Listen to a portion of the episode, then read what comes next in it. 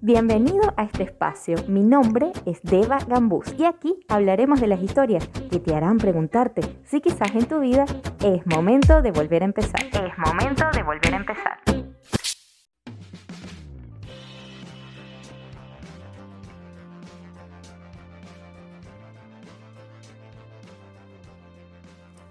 En este episodio he traído de invitada a mi gran, gran amiga Ethel. Es gracioso porque para grabar este episodio tuvimos que grabarlo en mi horario que eran las 11 de la mañana en Perú y en el de Ethel eran las 6 de la tarde en Israel. Y al momento de la grabación, yo grabé desde mi casa, estaba sonando la construcción del edificio que está al lado y había bulla de calle, porque bueno, por lo general grabo mis episodios en la noche cuando ya no hay bulla, pero este, por la diferencia horaria de la entrevistada, eh, ameritó que lo grabara en el día y bueno, se colaron ahí ruidos de la calle. Adicional a esto, hubo problemas con la conexión. Hay momentos en los que en el audio mi voz se va por un rato eh, no se escucha totalmente nítido, tuvimos que parar de grabar varias veces y luego cuando por fin terminamos de grabar el episodio, yo no podía descargarlo. De hecho, yo no lo grabé, lo grabó Ethel y me lo tuvo que enviar y cuando me lo envió no podía bajarlo. Estaba como en otro formato, mi computadora no lo leía y bueno, para sumarle a esto ya me dice, te lo voy a descargar en el formato en que tú lo lees y me lo envió y cuando por fin me lo envió resulta que era otra grabación de ella. Una clase de yoga que había grabado, no era nuestro episodio. En fin, un montón de contratiempos que tuvimos para grabar. Y no solamente esto, sino que adicional a esto, empezamos hablando de un tema, mi idea era entrevistarla, porque Ethel es una persona que se ha reinventado, que ha migrado, ella también es venezolana como yo, actualmente vive en Israel, y bueno, quería hablar un, un poquito de ese proceso de migración, de las cosas que ella ha tenido que hacer profesionalmente, ha tenido que dejar su trabajo original, su profesión, para dedicarse a otras cosas, y cómo había vivido esa transformación a nivel emocional. Pero en mitad del camino tocamos el punto de parejas y pues se nos desvió la conversación y ya pues ni hablamos de sus especialidades. Quería resaltar la especialidad de ella como consulta a nivel de terapia de respuesta espiritual, el TRE, y la verdad es que ni siquiera nos dio tiempo, apenas alcanza a decirlo al final. Entonces, les hago todo este preámbulo para que sepan que si vienen aquí a este episodio a buscar algo donde quizás puedan aprender, donde quizás se puedan llevar a algo, este no es el episodio que les recomendaría. Aquí van a encontrar una conversación honesta, sencilla, libre de ah, parámetros, libre de eh, normas establecidas o de un guion, sino simplemente fluimos y la conversación simplemente se nos dio de esa manera.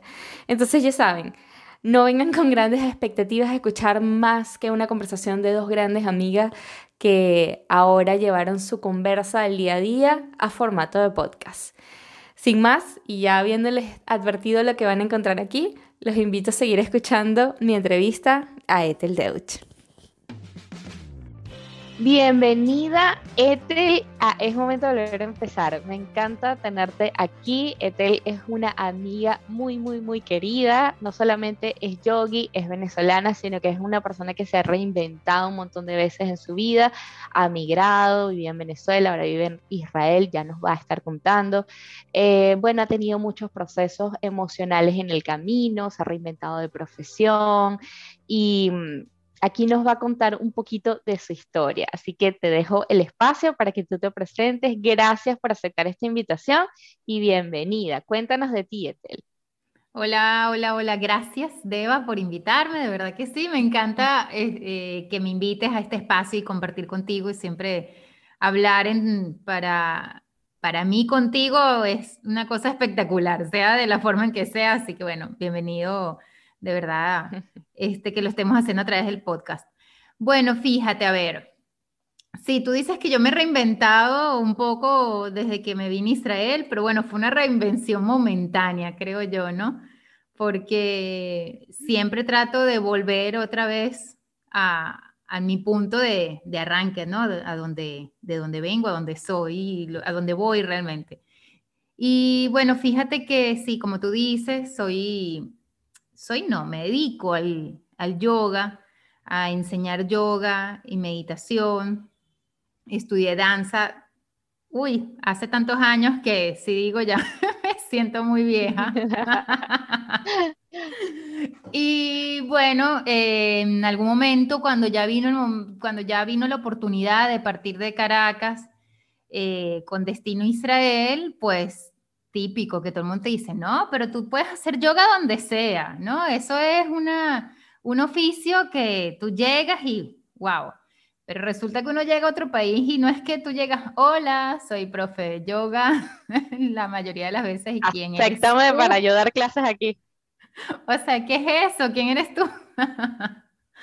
y más ¿Cuánto viniendo. Tiempo tienes en Israel? Tengo tres años. Tengo tres años ya casi. En mayo van a ser tres años.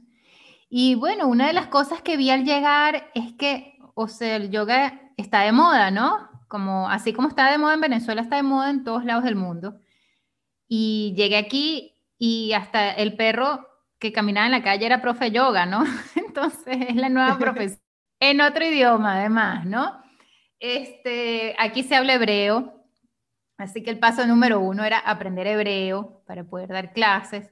Sí, hay muchísimos lugares donde brindan clases en inglés, sobre todo hacia lo que se conoce como el centro del país, que es Jerusalén, Tel Aviv eh, y todas las áreas turísticas. Pero yo llegué al sur del país y a, un, a lo que se llama un kibbutz, que es una granja, la forma más fácil para mí de describirlo, una comuna. Al campo. Sí, al campo. Y bueno, allí fue donde hice mi curso de hebreo y ya había una chica que daba clases de yoga. Yo, yo me acerqué, en lo que llegué, me acerqué a la secretaría de, de ese lugar donde se organiza todo, pues donde uno hacía los pagos del alquiler, de la luz, de todas las cosas. Y le dije, mira, yo soy profe de yoga y quiero dar clases. Me dijo, no, ya tenemos una profe de yoga. que ya, ya, sabes, una persona que vive ahí toda su vida, que nació allí, su mamá nació allí, su abuela nació allí, y bueno, o sea, esa es la profe. y todo el mundo la em, conoce. Claro, sí. Entonces dije, bueno, está chévere que tengas una, puedes tener otra. Y ella, no, no, ya tenemos. Entonces, bueno, total que así me quedé. Fue difícil la entrada. Fue difícil. Eh, a los poquitos meses estando allí, vi que habían unos chicos que también estaban de paso, mexicanos, uruguayos, argentinos, había de todo un poco de Latinoamérica. Eh, los vi que estaban entre ellos practicando hacer paradas de cabeza y me acerqué y les dije, mira, ¿quieres aprender a hacerlo? Te voy a enseñar y les di unos tips y uno de ellos lo logró. Entonces fue así como, ay, ¿cómo sabes tú? Bueno, es que yo doy clase de yoga. Ay, ¿nos puedes dar clase de yoga? Y así empecé. fue perfecto porque... Voy a interrumpirte un momentico, para decir dos cosas. Una, bueno, saben que estamos grabando esto a mis 11 de la mañana que para Ethel son las seis y algo de la tarde, creo, ¿cierto? Entonces, es probable que dentro del audio se cuelen sonidos de una construcción que hay al lado de mi casa y hace ruido todo el día, pero no podíamos grabar en otro horario porque precisamente este tema de nuestra diferencia horaria desde donde yo estoy en Perú hasta donde está Ethel en Israel, así que les pido disculpas de antemano por si se cuela algo de ruido de la construcción. Y eh, en segundo lugar, algo que quería decir, que es que, ¿cómo enfrentaste, ya volviendo a tu tema y esto del yoga, eh, más allá de que ya pues conseguiste un poquito dar entrada volviendo al punto donde te rechazaban o como el que decían, bueno, pero ¿quién eres tú? ¿Cómo enfrentas emocionalmente ese rechazo o ese tener que demostrar quién eres cuando ya tú tienes, ya Ethel al momento que llega a Israel, les cuento para los que no la conocen, tenía un nombre, tenía una marca posicionada dentro de Venezuela, era una persona conocida, era una yogi de referencia, era una, una profesora que todo el mundo buscaba dentro del mundo yogi. Queremos certificarnos con Ethel porque de paso Ethel tenía una certificación para yoga prenatal, queremos ser como ella, queremos ir a su clase. Entonces tenía un nombre, tenía una marca y llegas a un sitio donde no te conocen y ok, quizás a nivel financiero te las arreglaste, tenías como eh, sobrevivir sin tener trabajo en ese momento, pero a nivel emocional, porque entonces hay un, eh, tengo que demostrar quién soy, y eso cuesta y, nadie te cree o nadie te da crédito. ¿Qué hacías para no caer en hueco en ese momento? Sí, sí es fuerte. Em, lo entendí al tiempo, te diré. Cuando, a mí me encanta cuando uno puede ver hacia atrás y decir, ah, ya entendí por qué pasó esto, ¿no? Eh, por ejemplo, volviendo al tema, porque ese fue el inicio, o sea, penitas yo, yo toqué Israel, fue lo primero que viví ese no porque ya había alguien dando clase y luego esa oportunidad que se me abrió solita para dar clases en español.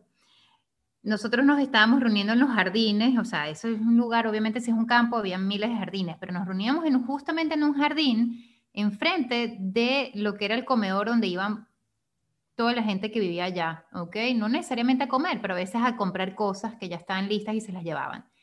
Y la gente empezó a ver la clase ¿sabes? Cuando pasaban, veían que estaba sucediendo algo y a los meses ya fue justo coincidiendo con mi partida de ese sitio. Me llamaron nuevamente de la secretaría a decirme, hay gente que quiere probar a hacer una clase contigo. Y ahí me tocó a mí decir, no, ya me voy. ¿Ok? Entonces es, es algo que de repente tú en el momento no lo vas a ver, pero pasa el tiempo y dices, ah, mira cómo sean las cosas. El siguiente paso cuando yo me mudo de allí a otra ciudad, vuelvo a tocar puertas, esta vez ya de estudios, porque era una ciudad y había estudios. Y también recibiera no, no, no. Yo tocaba la puerta, primero era por eh, correo electrónico, llamaba por teléfono, cuando llamaba por teléfono ya recibía el no directamente este, en voz, ¿no? El correo no te lo responden simplemente. Y claro, emocionalmente, bueno, era un golpe. Yo decía, pero no entiendo cómo hago para entrar, o sea, porque esto es así. Entonces decidí dar el siguiente paso y fue ir a los estudios. Y allí fue también cuando entendí. Yo llegué a varios estudios que me habían dicho que no y había algo allí en esa energía. O sea, desde el momento en que yo llegaba al estudio, no me gustaba el estudio. Hubo uno en específico que fui para llevar a mi hija a una clase que había de yoga en telas, que era para la gente de su edad, y la clase era en inglés, entonces ella podía entender. Y cuando la llevé, vi el lugar, vi la persona que atendía, vi lo que sucedía alrededor, o sea, dije, este no es el sitio para mí. No me, yo aquí no podría dar clases porque hay incompatibilidad de energías completamente. Y agradecí el rechazo, más bien, porque si no, eso me hubiera traído un conflicto interno. Y así empecé como que simplemente a confiar en la divinidad, por llamarlo de esa manera, porque bueno, yo soy bien espiritual y confiaba en que siempre lo que estaba sucediendo cuando yo recibía un rechazo, no era un rechazo hacia mi persona realmente, sino era de alguna manera un cuidado a que ese no era el lugar para mí. Y así fue como, como lo terminé de sanar, sí es, un nivel de resiliencia alto porque no es fácil al principio, o sea, hay un choque, incluso el ego, hay un choque al ego de que, ¿por qué no, porque no me aceptan? porque no puedo? porque no lo logro? Y te puede frustrar, o sea, en tu caso, resumo que tus herramientas fueron agradecer todo lo que había bueno y malo y, confiar en que había algo más, pero hay personas que por eso se deprimen y dicen, sabes qué, este no es mi país o aquí no la voy a hacer, no voy a lograr salir del hueco, me devuelvo a mi país. O, o se frustran o terminan haciendo cualquier cosa y son más infelices. O sea, el tema de migración tiene por detrás un componente emocional muy heavy que no solamente el dejar a tu familia, el dejar lo que conoces, el dejar tu idioma, sino el reinventarte tú mismo. O sea, fíjate, seguiste siendo profesora de yoga, pero entonces tenías que enfrentarte a demostrar quién eras. O sea, hay, hay todo un tema detrás y, lograste, me imagino, no sé, quizás usaste meditación también o buscar espacios para, para no caer en hueco. Sí, sí es, sí es difícil. Y en el momento en que, yo te digo, si yo no hubiera tenido que ir a ese estudio con mi hija, ¿ok? Eh, porque claro, cuando yo iba a visitarlos para ver, bueno, ¿será que puedo dar clase aquí? No es lo mismo a cuando tú estás yendo como, como alumno o como representante de un alumno, porque estás viendo una cara del estudio que no la ves normalmente si vas a ir a pedir trabajo. Entonces, cuando tuve esa oportunidad, ahí fue, o sea, se me presentó realmente para que yo entendiera el trasfondo del asunto. Y eso lo tuve que recordar, gracias a Dios eso ocurrió temprano, como te digo, con mi segunda movida, cuando ya yo me fui a la ciudad y fue como empezar nuevamente esa, esa racha de rechazos. Y cuando entendí eso dije, ah, ok, así está funcionando la cosa, ok, entonces voy a ir tocando todas las puertas. No, no puedes parar de tocar las puertas, no puedes parar de hacer el esfuerzo porque no sabes cuándo realmente sí va a ser algo positivo. Pero hacía el esfuerzo, como te digo, entendiendo que ese rechazo no era hacia mí personalmente, ¿ok? Y así, bueno, llegué de repente al estudio correcto, donde sin más ni más, sin conocerme, sin preguntarme nada, automáticamente las puertas abiertas para hacer lo que yo quisiera, incluso para la formación, como dijiste, de, yoga para embarazadas, eh, la empecé a dictar de forma online y tuve que grabar un video con una embarazada para poder demostrar cómo era, cómo se ven los movimientos, ¿no? En una, en una mujer embarazada. Y lo grabé en ese estudio que me abrió las puertas. Y fue, o sea, gratuito, no es como que, mira, te voy a, a cobrar el espacio, no, ven cuando tú quieras a grabar, ven cuando tú quieras a practicar, ven, para, ven a hacer lo que tú quieras, o sea, esta es tu casa, ¿entiendes? Y así como se me abrió esa puerta, también entendí, pues, ah, la energía funciona igual, al contrario, o sea, cuando es ahí, es ahí, o sea, no hay otra, ¿entiendes? Este, lo que pasa es ¿Cuánto que tiempo pasó para, para llegar a ese estudio? Perdona, ¿cuánto tiempo pasó para llegar a ese estudio? No mucho, de verdad que no mucho. O sea, e, ese estudio fue yo llegando a la ciudad inmediatamente. Y claro, con ese estudio ya en mi, en mi haber, en mi currículo, por, por decirlo así, pues tocaba las puertas de los otros, pero ningún otro se abrió. Y bueno, me quedé tranquila. Me quedé tranquila. Lo que hice fue como, bueno, empezar a reinventar lo que dices tú, ¿no? Volví a las clases de danza, eh, entonces ofrecí clases de danza en mi casa, eh, después yoga al aire libre, o sea, es como ponerte a, darle vueltas cosas que capaz en tu país no hacías. Yo en mi país jamás llevaba a alguien a mi casa a darle clases. yo no, sí daba clases al aire libre, pero no, eran las, no era algo que yo era la que lo organizaba y decía voy a este parque y ya, y nos vemos ahí debajo de la matica tal. No, o sea, ahorita sí me tocó así.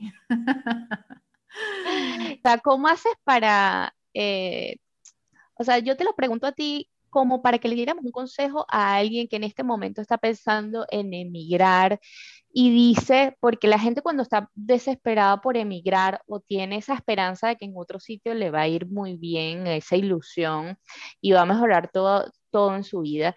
Y dicen, esa gente que está ilusionada dice, sabes que yo en otro país voy a hacer lo que sea que me toque hacer, no me importa. Lo reflejo mucho quizás al tema de los venezolanos, que dicen, yo me voy porque quizás aquí no tenemos las condiciones básicas necesarias de salud, de seguridad, lo que sea. Y me voy con esa ilusión a otro sitio y digo, capaz de hacer lo que sea en otro sitio, si me toca limpiar mesas, si me toca limpiar baños, yo me enfrento a lo que sea. Y sí, capaz sí, porque tenemos una resiliencia, porque tenemos eh, una capacidad de adaptabilidad que hemos desarrollado eh, las personas que vivimos en Venezuela, y hablo mucho de ellos porque, bueno, vengo de ahí, pero le puede pasar a cualquiera en otro país, en fin, pero no están viendo que realmente detrás de eso hay emociones, o sea, hay momentos en donde no te quieres levantar de tu cama, donde dices, fracasé, eh, donde dices, ¿cómo le hablo a mi familia hoy que sigue estando en mi país de origen y le digo, hoy no tengo para comer, hoy no tengo para, pagar una renta? Eh, ¿Qué hago? ¿Cómo me las invento? O sea, a lo mejor a ti se te ocurrió lo de dar clases de danza eh, y buscando qué más hago, de dónde más me agarro, pero hay muchas personas que se quedan en no tengo más nada que hacer, ¿qué hago? O sea, sabes, no, no se me ocurre más nada. Pensé que, que, que, que, iba a conseguir una oportunidad y no la consigo. O sea, ¿qué le decimos a esa gente para que se reinvente, para que se quite el chip de lo que era y diga, me abra lo que sea realmente y, y, y, y puedo lidiar con esas emociones? Claro, bueno, fíjate, yo de hecho por mucho tiempo no es que me dedicaba al yoga o a dar clases de, de danza y ya. O sea, yo estaba igualito haciendo lo que tocara, entonces a mí me tocó eh, trabajar en una tienda, cosa que jamás en mi vida había hecho. y cosa además que me trajo una lesión que hasta el sol de hoy estoy padeciendo y que ha cambiado por siempre mi práctica de yoga, em, porque tenía que, bueno, recoger cosas del piso cada dos segundos, básicamente. Tenía que cargar peso y em, eran jornadas de 8 a 10 horas de trabajo. Entonces, claro, no, era, no era algo tan sencillo como que doy clases todos los días y estoy un ratito en la tienda. No, no, no, es que la tienda era realmente mi vida, ¿ok? Y yo una, dos veces a la semana daba clases, más nada. Del resto yo tenía que estar allí en el horario que ellos me pusieran, que muchas veces era en la noche hasta tarde, hasta las 11, 11 y media de la noche, y el día siguiente tenía que entrar a las 6 y media de la mañana. O sea, ¿entiendes? Era súper fuerte.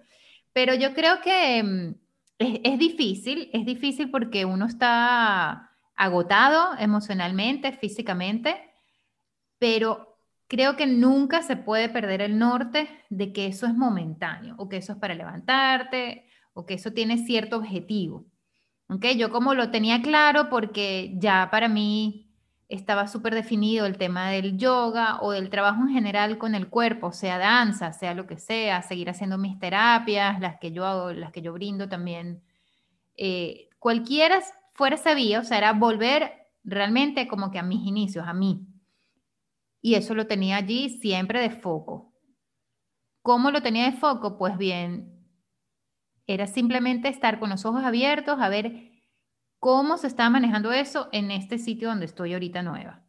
O sea, ahí fue cuando, ah, la gente da clases en parques y tú no tienes que pedirle permiso a la gobernación para ir al parque, te puedes poner allí y cobrar y ya, y, y no pagas nada. Ah, ok, entonces déjame buscar un parque que a mí me guste, un horario bien, déjame entender cómo es esto del clima, cuándo llueve, cuándo no llueve, para organizarme.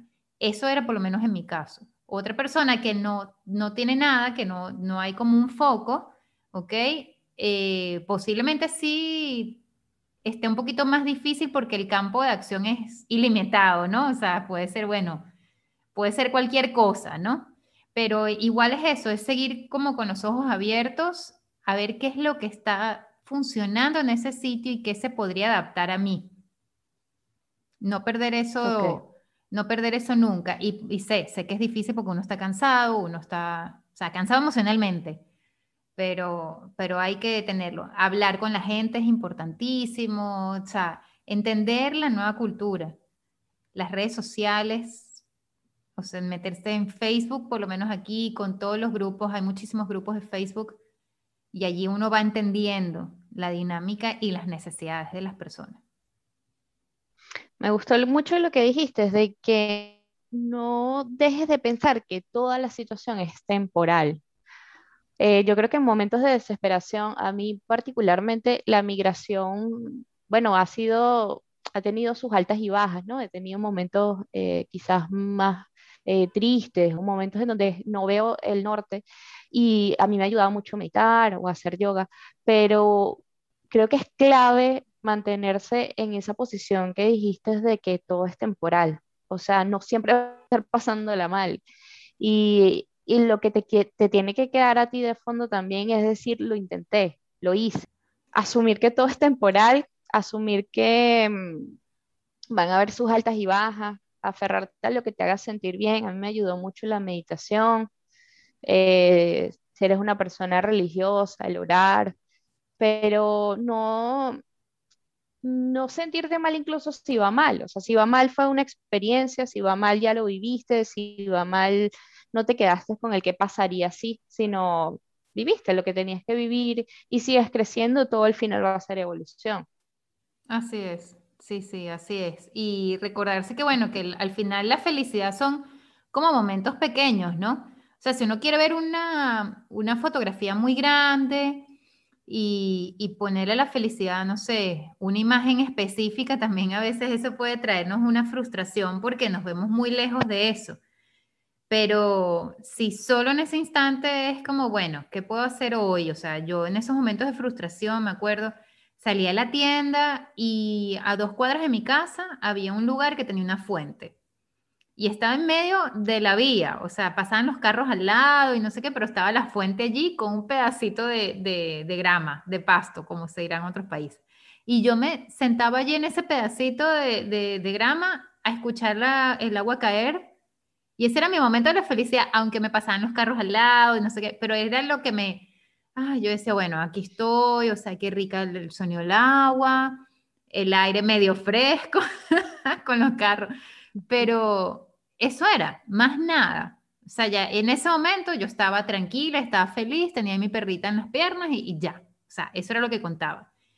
Y cada vez que venían esos pensamientos, pues de frustración o lo que sea, es como, mira, alejarse y ya. O sea, deja que, dejarlos pasar. Eh, y olvidarte de esa, de esa gran fotografía, ¿no? Poco a poco llega un ideal, lo que tenemos es un ideal en la cabeza, pero en la vida real las cosas que nos hacen felices puede ser así tan básico como estás diciendo tú, sentarte un día, un ratito a conectarte contigo y ya, pues, ¿no? y eso es, algo que puedes hacer estando en cualquier país y estando en cualquier situación, incluso si no estás migrando. Pero bueno, me encanta, me encanta. Y Ethel no solamente se ha transformado a nivel, bueno, de profesiones, ¿no? Eh, cuéntame cómo ha sido un poquito el tema de pareja eh, que también incluso afectó la migración un poquito, el vivir separados y todo eso para los que no te conocen. Sí, bueno, eh, yo creo que yo, yo, siempre he sido enamorada del amor, desde pequeña me encantaba pues todo lo que tenía que ver con el amor de pareja y fui muy enamoradiza y me encantaban los niñitos y este, por lo visto yo ellos también, entonces, ¿sabes? Eh, iban el fin de semana con sus padres a McDonald's y me traían el, lunes el regalito de la cajita feliz y yo feliz. Así que eso siempre como que de alguna manera fue parte de mí. Em, y me ayudó a vivir muchísimas cosas porque tuve muchísimas experiencias y bueno, las que uno a veces más recuerda son las peores, pero como las que más te dejan esos aprendizajes, ¿no? Importantes. Eh, y digo que son peores porque se van poniendo, yo creo, ¿no? De alguna manera así, cada vez más, más intenso para que uno de verdad termine de, ver el asunto y termine de, ya de, de pasar el examen final, ¿no? De graduación.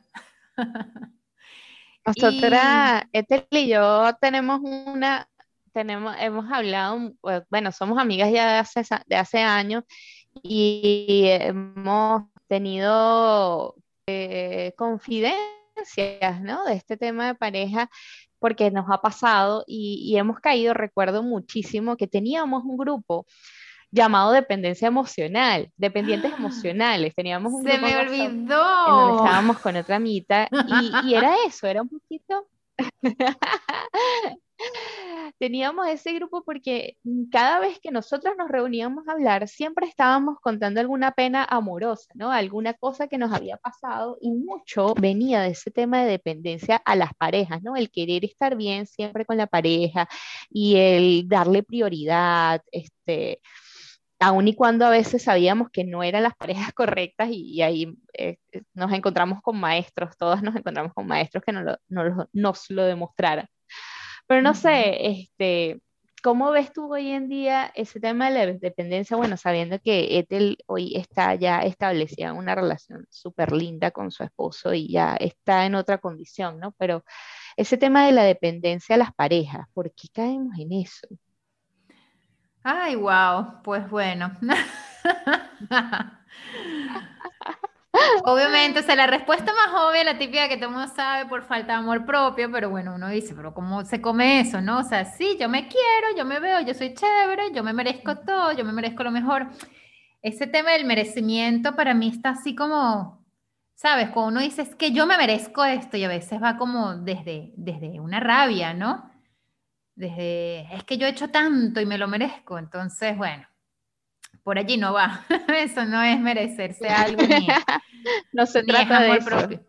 Sí, no se trata de eso, pero y es difícil, o sea, cómo realmente uno saber que uno sí se está amando, que uno sí está conectando con ese merecer y con ese, pues, pues es complicado, es bien complicado. Pero yo hoy en día, después de, de ciertas cosas que he vivido, digo, mira, cuando uno ya pierde el miedo a dejar ir al otro, ¿sabes? Cuando tú dices, mira, este, los límites, este es mi límite. Si esta persona hace tal cosa, yo digo chao. Eh, eso ya dice bastante.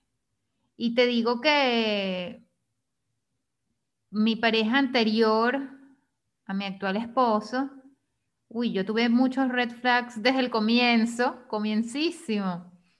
Y me acuerdo que una vez, este, una llamada de teléfono con todo un tema de celos impresionante, porque yo había salido con unos amigos la noche anterior y bueno, o sea, fue así como casual. Yo estaba con una amiga, como decirte contigo, estaba con una amiga conversando y llegaron otros amigos al mismo sitio casualmente porque iban a ir también para allá y bueno, nos sentamos todos, ay, vamos a hablar, vamos a chacharear y después ellos que miren, es que nosotros estamos yéndonos a tomar algo y a bailar en tal sitio y nosotras, mira, estamos casi que de ropa de yoga, ¿no? Y dijimos, bueno, vámonos con ustedes, está bien, o sea, todo fue esas cosas que se fueron dando sabrosísimo, divino y con puros amigos, súper sano y súper perfecto todo y lo que era una salida con un café a una amiga terminó siendo pues una rumba y llegar a las 3 de la mañana a mi casa. y cuando ese ser se enteró, pues bueno, eso fue todo un rollo. Estábamos recién empezando a salir y me acuerdo que me llamó y me dijo, yo sé que tú llegaste a tal hora a tu casa. Y yo así, o sea, en pánico en ese momento, o sea, a mí me entró como, ¿y cómo sabes tú eso? No, porque yo te vi, yo te estaba siguiendo, una cosa así. O sea, ese era el momento, señores, es decir, wow, loco, tú eres un súper loco, chao. Ya va, yo tenía como dos semanas, tercera, no sé, pues. Y no lo hice. Y yo de verdad por dentro sentía como un miedo, sentía una, o sea, sentía de todo. Pero me dejé envolver porque a veces nos gusta la novela, ¿sabes? Crecimos en un país donde las novelas son la cosa más espectacular del mundo, forma parte de la cultura y uno como que quiere vivir dentro de, ese, dentro de esas cosas, ¿no? Eh, y bueno, o sea, obviamente si así empezó, ahí te imaginas. Estaban. Ahí está, las alertas, siempre está la alerta, siempre está la alerta. Lo que pasa es que uno no está en la capacidad. O sea, primero yo creo que el aprender a identificar las banderas rojas y las alertas es clave, porque, y también me pasó, te siente, te, pasan cosas en las relaciones que uno identifica que no le gustan, pero, o porque te, gusta mucho la persona, tiendes a minimizar esos problemas, tiendes a idealizarla, tiendes a querer tanto estar en una relación que ignoras muchas cosas que, que ya sabes que no te van a hacer bien. Eso por un lado. Y por el otro lado, pues eh, yo creo que soltar la necesidad de estar al lado de una persona. Cuando no la necesitas, sino que la quieres, la eliges. Porque tú sabes que, siento yo, que hay como una teoría de escasez, como una cuestión de que si no es con este, no va a ser con más nadie. Entonces yo me tengo que amoldar, o tengo que ceder, o tengo que aceptar. O sea, no, el saber establecer sanos límites, como dices tú, si no quieres, no quieres, está bien, yo tampoco quiero y listo, y entender que si no fue con esa persona van a haber más. Es así, es así. Y bueno, sí, obviamente suceden, ¿no? Como esos desencuentros y esas cosas a los comienzos de las relaciones o en el medio, o sea, es normal, somos personas todas, ¿no? Fluctuantes y que, y que estamos aprendiendo a moldarnos unos a otros. Entonces, claro, cada quien va midiendo sus límites, va hablando de cuáles son sus límites, todo eso es natural, ¿ok? Pero cuando hay un límite forzado, eso, eso uno lo siente, eso uno sabe que por allí no, no está bien la cosa. Y Qué evolucionada estás, amiga. Ojalá veamos si ahora él me dice, mira, creo que no quiero ir contigo, ¿qué pasa? Capaz lloro, sí. Te llamo Deva, Dios mío. Es difícil, es difícil, este, pero es un camino muy satisfactorio, ¿no? O sea, y sabes que otra cosa que conversamos en el, en el episodio que grabamos para tu podcast, Ethel también tiene un podcast, señores, al final de esto lo vamos a dejar allí sus redes y también lo voy a dejar en las notas del episodio. Pero bueno, algo que hablábamos en ese eh, episodio que grabamos en tu podcast, que es que hay que aprender un poquito a estar solo. Eh, si en, este, en algún momento no tienes pareja, en algún momento acabas de terminar con alguien o te acaba de ir mal o no o tienes tiempo estando solo, eh, es aprender a estar solo desde la no necesidad, desde el sentirte bien contigo, desde el sentir que tienes que cultivarte para poderle dar a alguien más, te saca la desesperación de es que tengo que estar con alguien mañana, o sea, tengo que estar con alguien sí o sí, es que si no estoy con alguien me bajo Tinder, es que voy a ir hacia Jacobit, voy a ir al café más cercano para ver a quién consigo, le voy a hablar al vecino, ¿sabes? O sea, una desesperación, porque pasa, pasa mucho, sobre todo para personas que estamos acostumbradas a estar en pareja por mucho tiempo, y pasa esa desesperación de querer tener a alguien porque sí, así sea que sirva o no sirva.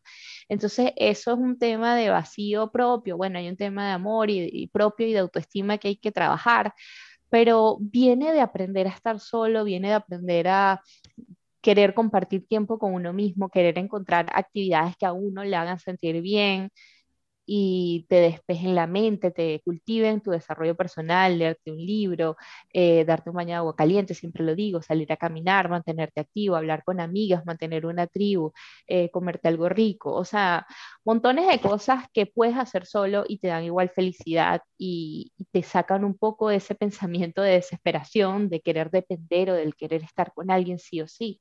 Sí, bueno, yo también, o sea, me metí en en esta, en Tinder y, sabes, hacía swipe y me escribía alguien y ya yo casi que visualizaba el futuro entero, porque es que eso es lo que hacemos muchas veces.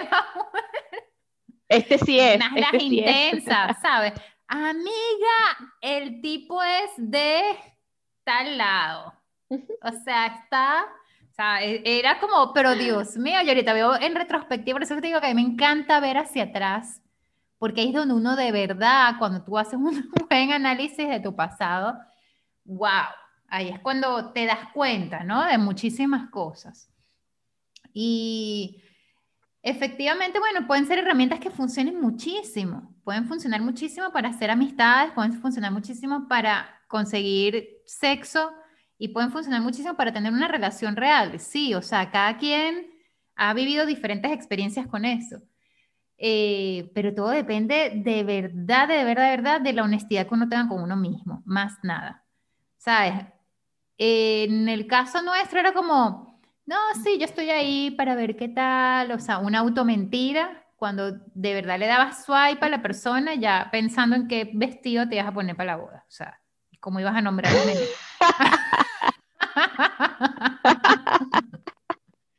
Entonces, pues claro que termina eso una dependencia.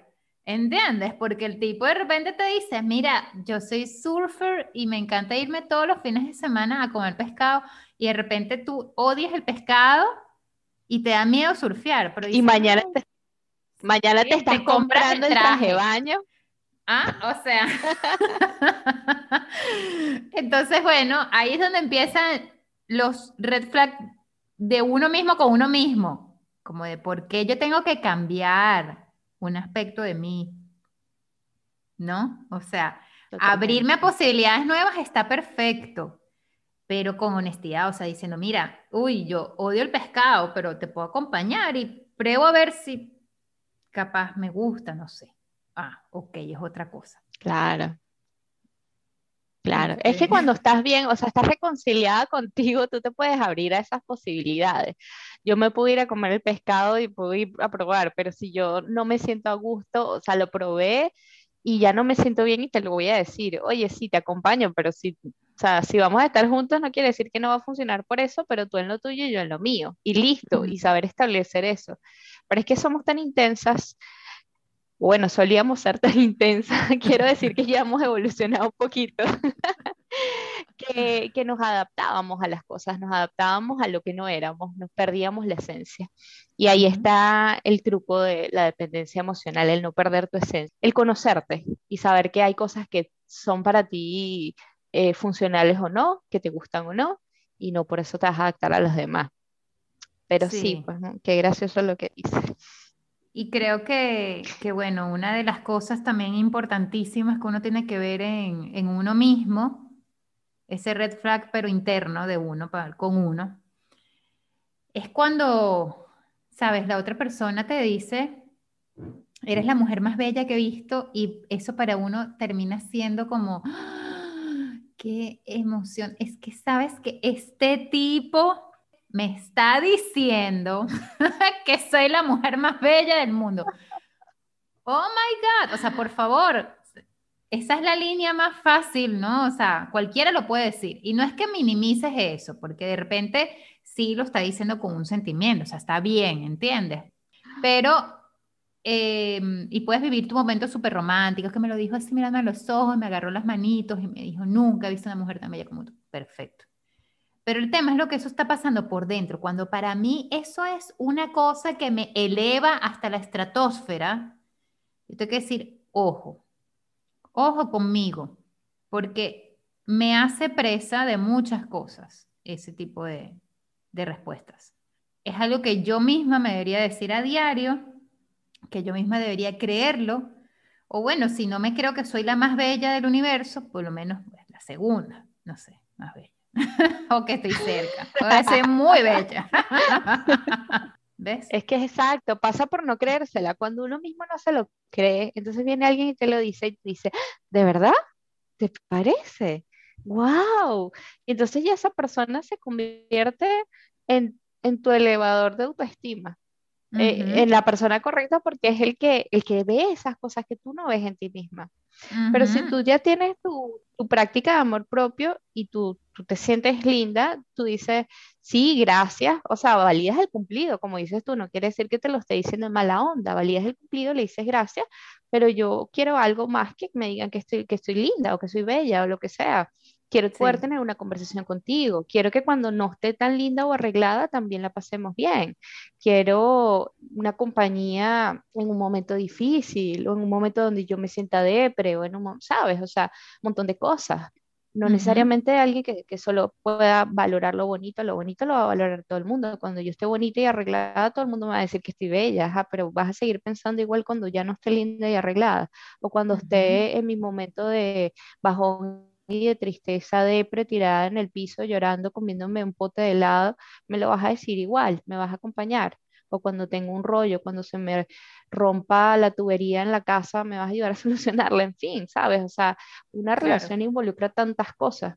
Sí, e igualmente cuando, cuando te lo dicen desde ese espacio donde para esa persona realmente tú eres la cosa más espectacular que ha visto que ha tenido enfrente en cualquier sentido, pues la más inteligente, la más no sé, o sea, cuando hay un superlativo tan importante, incluso real para la otra persona, como es que es que yo nunca en mi vida había estado alguien, con alguien como tú así, o sea, hay, hay un puntico donde ya eso es de cuidado, ¿ok?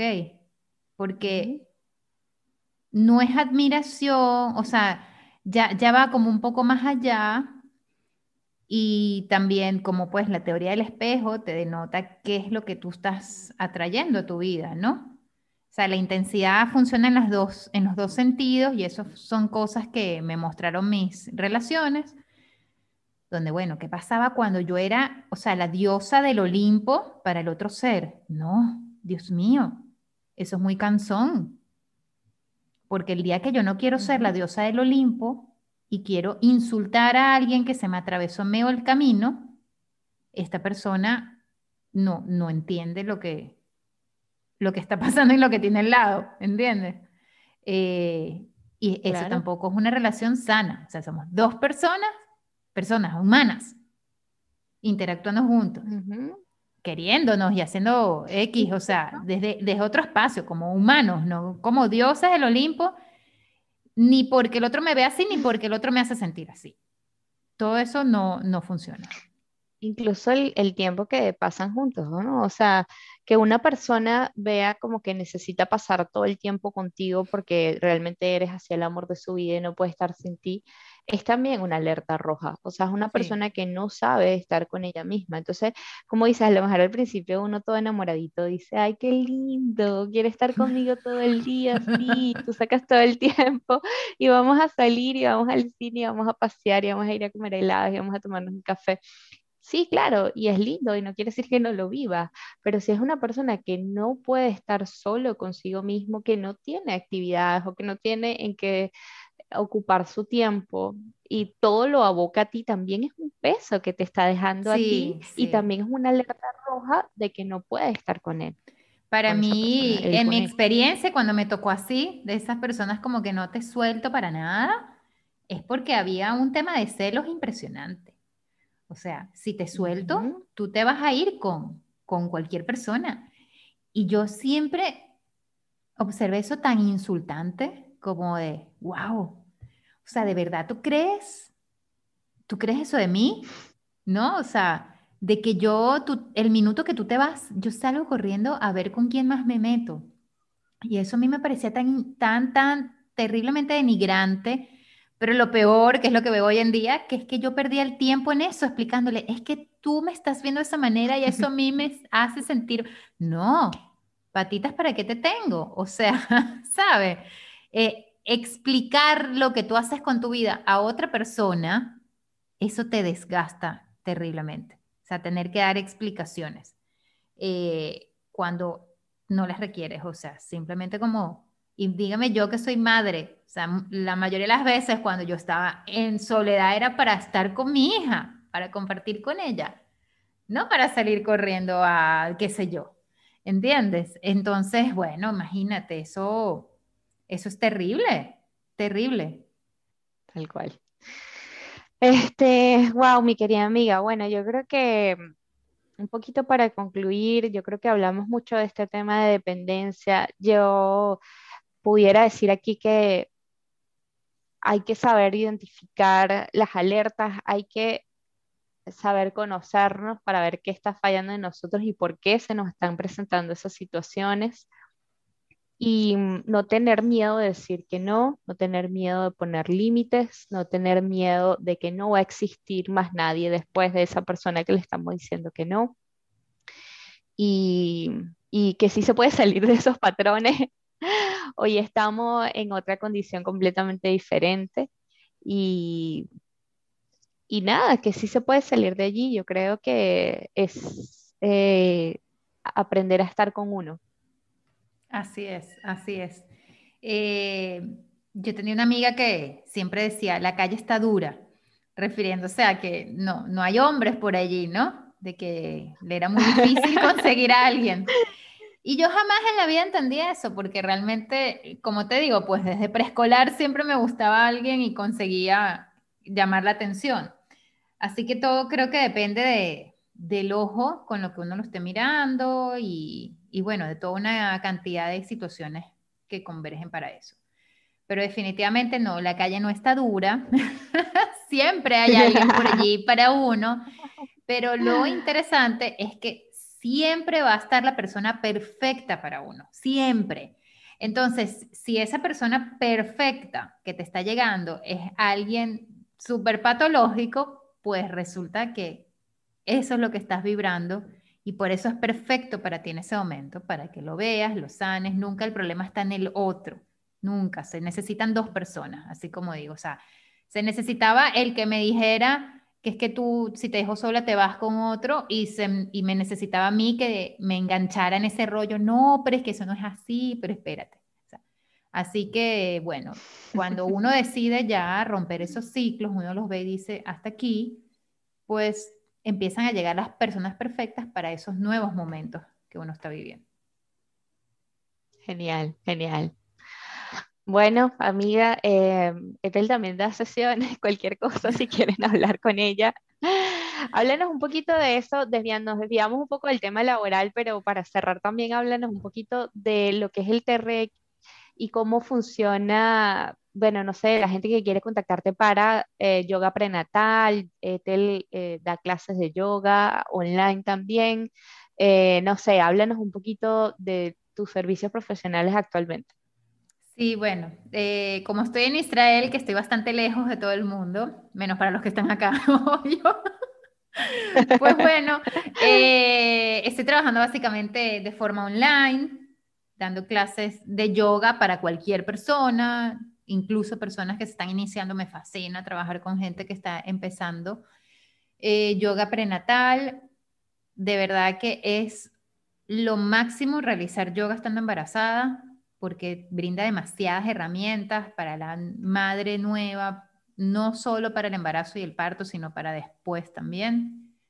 TRE es una terapia, se llama terapia de respuesta espiritual y es básicamente eh, como asistir a un psicólogo, pero es el alma el que está asistiendo a ese psicólogo, es el alma el que está contando todas las cosas que les está impidiendo vivir lo que quiere vivir y entonces, bueno, en esa sesión, de acuerdo a ciertas eh, herramientas que utilizamos, se puede leer esa información que va a brindar el alma de todo lo que quiere soltar.